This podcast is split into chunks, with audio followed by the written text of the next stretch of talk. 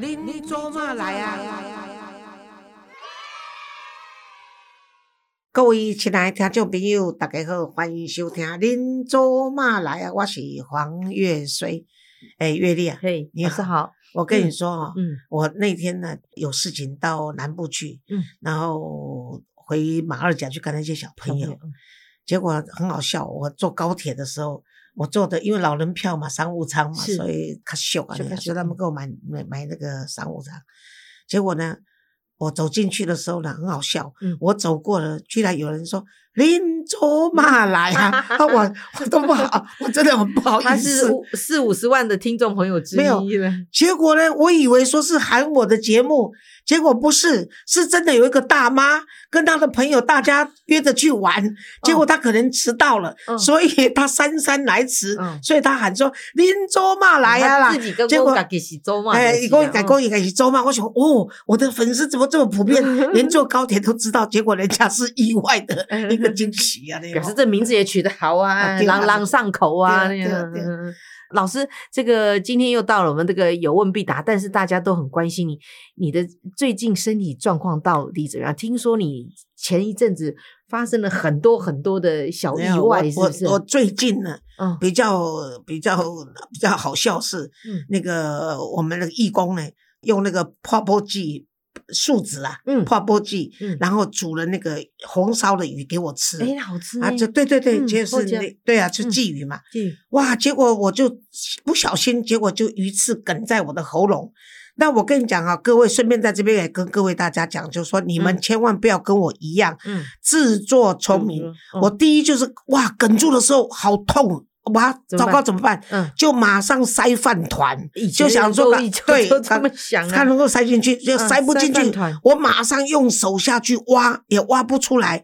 然后呢，就喝水也没有用，嗯喝醋也没有用。用，可是呢，当我做完这些事情，我赶快打电话给我的好朋友，嗯那个有一位牙医林医师，嗯结果林医师说：“你不要动，你不要动，但是你有几件事情不能做。第一，不要吃饭；哎呦第二，不要喝水；第三，不要喝醋；第四，不要用手挖。我都做完了。做完了，结果呢，？一咳的时候血丝都出来了。哎呀，结果呢，就先到牙医诊所，他就马上为我特别那他那天公休，特别为我把诊所打开。嗯，结果他说：“老师，这个不行了，太深了。”夹哎，不行哎，他说已经是我们牙科夹不到了，赶快送到耳鼻喉科。哇，那时候已经是八九点了，嗯结果呢，就在我们附近还有一家，他们知道说还有一家耳鼻喉科还没有关，嗯于是就过去了。嗯结果那耳鼻喉科医生一看就说：“啊，我虽然是耳鼻喉，嗯但太深了，哎所以我也没有办法。你要赶快到医院去挂急诊，只有用内视镜去照，才能够把你挖出来。内视哎，对对，镜内视镜，哦内视镜就像你在照胃镜一样，一个比较细的管子，还是要进去，哎呦还是要进去，要打麻药，嗯，要在你的鼻孔跟嘴巴、喉咙喷那个麻药，然后它的管子才能够插进去。哎呦，结果呢，果然我就临时就到北医，嗯去挂那个、呃那个急诊。急诊，结果呢很好，那急诊呢刚好那个医生呢是手是我的粉丝，然后非常热情。结果他刚好那是周末嘛，他刚好跟朋友正在附近吃饭，他放下他的饭局饭，结果跑过来跑过来跟我看。嗯结果呢，我跟他讲说，他说呢，因为呢我是他们那个北医呢做那个器官捐赠的的大使，哦所以做了很多好事，哎所以他愿意来为我服务。是是哇！可是我跟你讲，那个那个内视镜，内视镜。内视镜呢照了三次，就是通了三次，然后才嗯找到，从左边、右边到后面才找到，结果呢，就终于夹出来的这个骨刺嗯。三公分。三公分哦，，对对对对对，它所以到你很很没有在在我的食道旁边，就梗在食道旁边上。卡在那哎，这个是第一件事情。嗯那但是已经过了，你看我现在又跟可以跟大家讲话了，只是隔天那个血丝在咳嗽的时候会也会痛啊，会痛啊，不要给他对这，个然后我。老师跟我讲之后，我说我也发生过事情，从此呢，我三个月之后不敢吃鱼。老师说没有，我第二天照吃。对我第二天照吃，才在哪里跌倒，从哪里爬起来了，啊是不是对对对。对厉害厉害，对我就是嗯用这样子的心理建设来告嗯。诉我自己说，这个是难不倒我的哈难不倒，所以我隔天就再继续再再去吃，而且还哦 是吃有骨的鱼，有 还是有骨头的对对对但是我通过没事，就是表示我挑战又通过了 然后最重要的啊，的另外一件事不重要，就是另外一件事情，就是我嗯。大概呃两个多礼拜前，这半个月前吧，嗯就是胃痛的很厉害胃，痛，结果就就再去照一次胃镜。就那次要照胃镜的时候呢，我就跟医生说嗯，有签一个，就是我我只是来检查，我不想切片呐，就是不要跟我做切片任何这样子哦。哦哦哦可是到照完以后呢，医生呢，明明我已经签了说不切片，可是呢，医生还是帮我切片去化验。哦那是这个陪我去的助理就很担心，就说明明就就说不要哎，切不要切片，为什么切？所以他去问医生，嗯医生就说有病症，就是已经有有看到对对对，如果没有病症。不切是无所谓啦，对对对，有病他他认为有病症那所谓有病症，大概就是怀疑是不是癌症就是了嘛，就这样嗯子。那结果呢，就是哇，他就说那大概要呃一个礼拜后才可以那个看知道知道结报告那个一个礼拜很难熬啊，老师。对对对，可是呢，可是呢，后来那医生就说他有忙还是什么，叫我在两个礼拜以后再叫我去看那个报告，就是。啊那这这十多天的时候，我看了，包括 Gary 啦，我们办公室啊，执行长啦，包括阅历啦，我看大家都认为说担心的不得了，只有我完全都没有任何担心，因为我开玩笑跟他讲说，以我这样的身份，如果他们检查出来发现是癌症的话，应该会马上就通知我，不会搞个一两个礼拜嘛，哈，这个是哦第一件。第二件，如果真的出来是癌症的话，那不就是结果了吗？那结果不如所愿，我旁边还有个 Gary，都第四期，都不得惊，啊我在怕什么？哈、啊啊，还有那那还有第三，嗯我都已经访问了毕柳英教授，嗯我都认为我将来要走的是这个断食，嗯这个三周嘛。嗯，所以我都打算好了，所以如果说真的是宣布胃癌的话，再加上一个胃，如果不是末期的话，一个胃割掉一半以上也都还在嘛，所以我就往好的方面想。真的，所以对我来说，啊呃，要感谢这些那时候当我。尤其像哇几个好朋友，我看他都是他这是真的每天都睡不着觉，然后呢，尤其助理每天都皱着眉头嘛。对对对对对对，看着你。那终于没事了啊！谢谢各位的担心啊，谢谢谢希望老师身体保持健康，谢谢谢谢这样子我们才能够听到你爽朗的这个笑声，还有最最明确的，给大家回答。啊，至于我这个右脚发炎，就是嗯。关节发炎，左脚萎缩啊，嗯。这也是老化嘛。所以，哎呀，一腰切生老病死，已经老了地步呢，就是在老的上面呢，跟他纠结，嗯跟他奋斗啊。然后死的话呢，就是心中有准备的话，就像说，本来我是要当我要做那个生前告别嘛，嗯所以现在被劝退以后啊，那劝退的理由我就不便跟大家说了啦嗯。但总而言之，反正早晚都要做的了，不做也无所谓了。哎，一定要那个活到巴黎，好，我们都给老师最好的谢谢祝福。好，那今天呢，我们要请老师要回答我们的啊、呃听众朋友、观众朋友的一个问题了，好吗？好，我们大家来听听看哈。那这一位是庄小姐的来信，庄小姐来信说。黄老师您好，近期有一件事情困扰了我们家许久了。前一阵子我们才知道，我的弟弟交往了三年多的女朋友，他的父母有精神疾病，他的爸爸是恐慌症跟忧郁症，妈妈则是长期对我弟弟的女友使用言语家暴。至于我们怎会知道这件事情的原因，是前一阵子他们才刚大学毕业而已，然后女方的家长就一直希望他们马上结婚。问题是，两位才刚准备踏进社会，都没有经济基础的两个人，如果真的结婚的话，想必到的时候呢，一定会有许多问题还要来解决。而他们两个年轻人也还没有打算这么早就踏入婚姻。原本以为这件事情不了了之，没想到事情没有想象中的那么简单。女方的家长知道他们还没有打算结婚的时候，就跑来我们家闹事。当着我们的面骂着自己的女儿浪费青春，如果真的还要继续跟我弟弟在一起，那他们就不认这个女儿了，并且要把她赶出家门。而且口不择言的骂着我弟弟，认为他是坏男生，不对他的呃女朋友负责任，讲出的极侮辱性的字眼，一次又一次的谩骂着。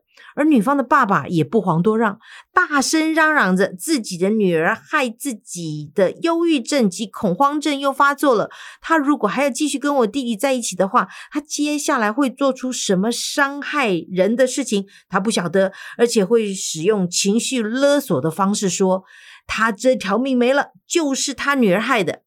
哎呦，在旁边听着的我们倍感害怕，而我弟弟的女朋友也害怕自己的家长做出伤害人的事情，只能默默流着泪回到他们自己的家。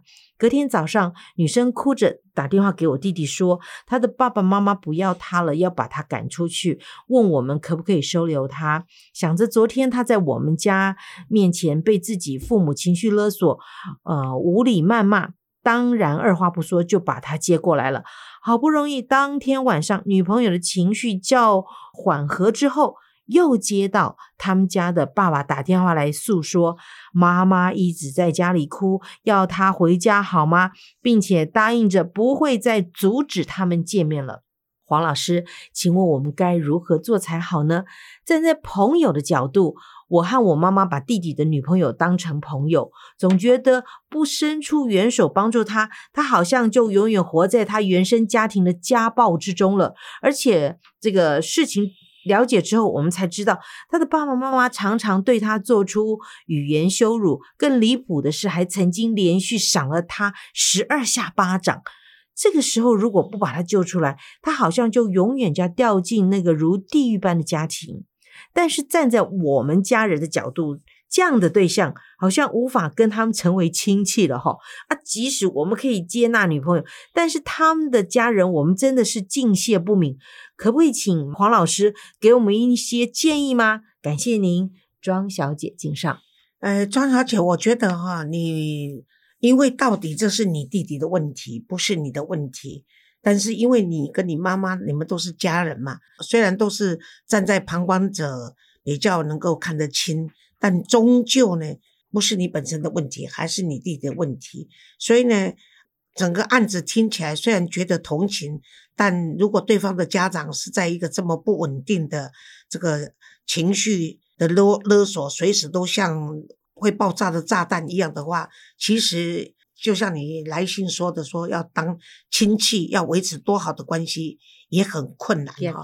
哎，对。不过呢，话说回来，就是说，如果你弟弟跟他的感情很好，那愿意他们两个愿意结婚的话，可以劝他们，就是说继续交往，但是不要急着结婚。因为也很可能他们双方都需要，像这个女孩子是急着要逃离她的家家庭啊，她的父母亲认为说交往就要结婚，所以在这样的一个认知上，你看她爸爸妈妈会到你到你们家来骂你弟弟啊，这些就认为说你已经把我女儿已经发生关系啊，你们已经是这样子的，我女儿将来怎么嫁出去啊，多丢人呐，可能很传统或者很保守，所以于是乎就来找你们麻烦，说你们要负责任，你们不娶我们女儿就是不负责任，诸如这些的话。可是事实上，他们的交往情况是不是一定要走到结婚才刚毕业嘛？这个还是有一段距离，所以你必须，你妈妈也好，你也好。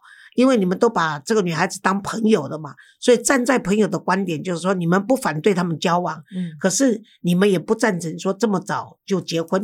主要是你弟弟应该他也不赞成这么早就结婚，经济都没有对对对对，然后就就继续做朋友就好了，那也不要做太多的承诺，因为如果做太多的承诺的话，他是急着要逃离他的原生家庭，那结果呢，他也许也许受到爸爸妈妈的影响，搞不好也是。呃，相当会相不是懦不是过分懦弱，可能就是也会很情绪化来处理感情的时候，有可能会如果不小心搞不好会自杀啦，或者也是也是走进这种情绪勒索，只是用不同的方法，你们也不知道说会发生什么事情哈，所以就是答应他们做朋友，有待观察，对，有待观察。然后呢，就是不鼓励那么早就结婚。那至于说呢，这个你弟弟呢，他还是已经成年人了嘛。所以还是应该由你弟弟来负这个责任。那我觉得说，你爸爸妈妈只要对这个女孩子，她在呃需要帮忙的时候，适度的伸出援手，给他温暖，给他鼓励，这样的话就是当不了媳妇，当不了弟妹，还是个好朋友，对不对？那也许你弟弟将来也要让他知道说，你们是站在一个好朋友同情他的立场。来帮助他。那至于他跟跟你弟弟的关系，如果成的话是夫妻，不成的话就是家庭的好朋友，就这样子，也要避免说他就是用耍赖的方式，或者是说用情绪勒索的方式，就是非你弟弟不嫁，或者就是他们家人到时候又要来吵又要来闹。所以还是要保持距离以测安全。我认为目前是应该这样子。而且才刚大学毕业嘛，交往三年，我觉得那还有交往三年是好嘛，呃，感情蛮稳定的啦。对，那如果说双方都可以找到一份安定的工作，嗯，这两年嘛，对不对？然后就是找找了工作以后，他们觉得他们经得起考验，然后呢，这个女孩子你们家也都喜欢，那就是帮她一个忙，把她拉出那个。那个不好的环境，至于说你们担心说，等我结婚以后，他的爸爸妈妈动不动就来吵，我想不至于。因为为什么现在是因为没有结婚，嗯，所以他认为说你们已经交往三年了，大学又毕业了，然后你们不赶快把我女儿结婚的话，你们是在欺负我们，占我女儿的便宜。如果真正结婚的话，我想他们就知道说，尤其像这种人，你可以知道说他可能搞不好也很传统，会认为嫁出去的女儿泼出去的水，所以就是也不好意思再再到亲家去吵了。所以我想这是一体两面的了，也许结婚以后也就没事。是啊，也希望呃老师建议多一点的时间给他们考验一下，当朋友再继续的试试看，好不好？好，好，也谢谢老师。